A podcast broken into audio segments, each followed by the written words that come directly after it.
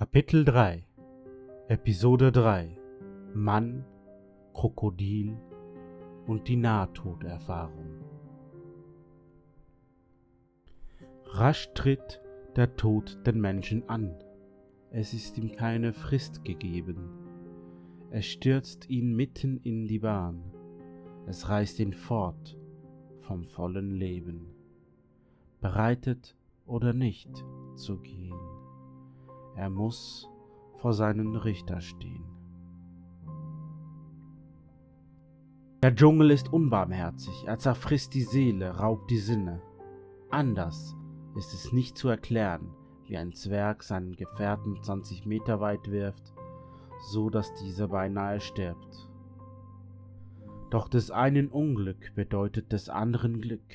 Rasch greift ein Fremder zu und bereichert sich an den Gütern anderer.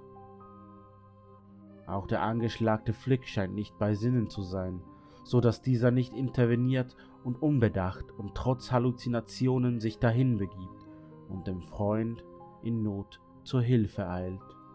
Lucius wie immer unbesonnen und egoistisch teilt sich selbst statt seine Freunde, denn sein Leben hat mehr Wert als das seines Gefährten Pax. Wie sonst soll der großartige Magier von Syrakus seine Wunder vollbringen, wenn er doch einen kleinen Kratzer erlitten hatte.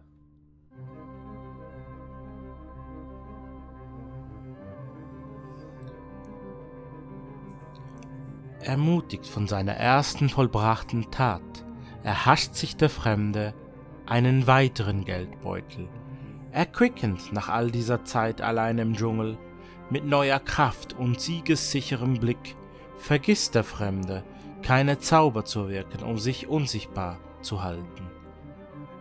Er zaubert eine Illusion, gleichzeitig fällt auch seine Hülle, und die Rächer des Lichts erblicken das fremde Gesicht, verblüfft.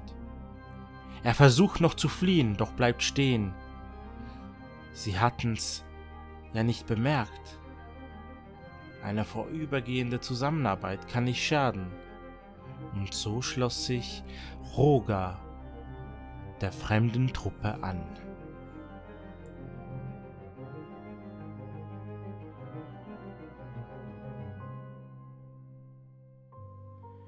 Thiuld, ein Tunichtsgut mit einem Plan, schleppt den ohnmächtigen Turidon in ein Zelt. Das Buch der Dämonen sein Ziel. Behutsam legt er seinen Gefährten auf das alte Bett. Bedacht tastet ihn ab.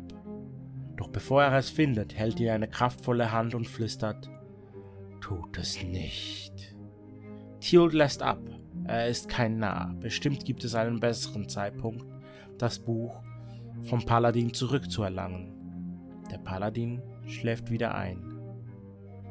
Flick, der Vogelliebhaber, zwitschert fröhlich mit einer Amsel, doch das gefällt dem Neuen gar nicht. War er es doch, der den Vogel einsperrte.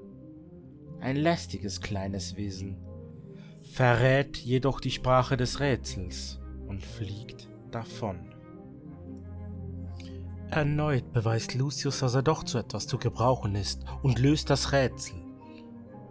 Gemeinsam betreten sie den Tempel, der sich als ihr bisher größter Gegner erwies. Nur knapp und mit viel Mühe entrinnen sie dem Tod, Roga sogar mehrmals. Abbruch. Sie gehen zurück. Werden die Rächer den Tempel weiter erkunden oder geben sie auf? Dies und viel mehr erfahrt ihr in der nächsten Folge. In den frühen Tagen der Welt stand Mann voller Angst am Ufer eines Flusses. Krokodil erhob seinen Kopf aus dem Wasser und fragte, was sorgt dich, Cousin Mann? Mann erwiderte, ich muss den Fluss überqueren, doch ich fürchte mich, ihn allein zu betreten, weil es darin vor deinen Brüdern nur so wimmelt. Krokodil antwortete, Du hast recht, das wäre nicht sicher, doch ich werde dich sicher auf meinem Rücken befördern, wenn du mir versprichst, den Gefallen zu erwidern. Mann stimmte zu, und Krokodil trug ihn sicher über das Wasser. Als sie das andere Ufer erreichten, fragte Mann, wie soll ich mich revanchieren? Krokodil erwiderte, ich möchte das Reich der Menschen sehen, doch ich fürchte mich, alleine zu gehen, weil es dort von deinen Brüdern wimmelt. Du musst mich auf deinen Rücken durch euer Reich tragen. Mann war hereingelegt worden, doch ein Versprechen war ein Versprechen, und so trug er den Krokodil sicher auf seinem Rücken durch das ganze Reich der Menschen. Die Reise sollte viele Jahre dauern. Mann schwor verbittert, dass Menschen und Krokodile nie wieder Freunde sein würden. Und so ist es bis heute.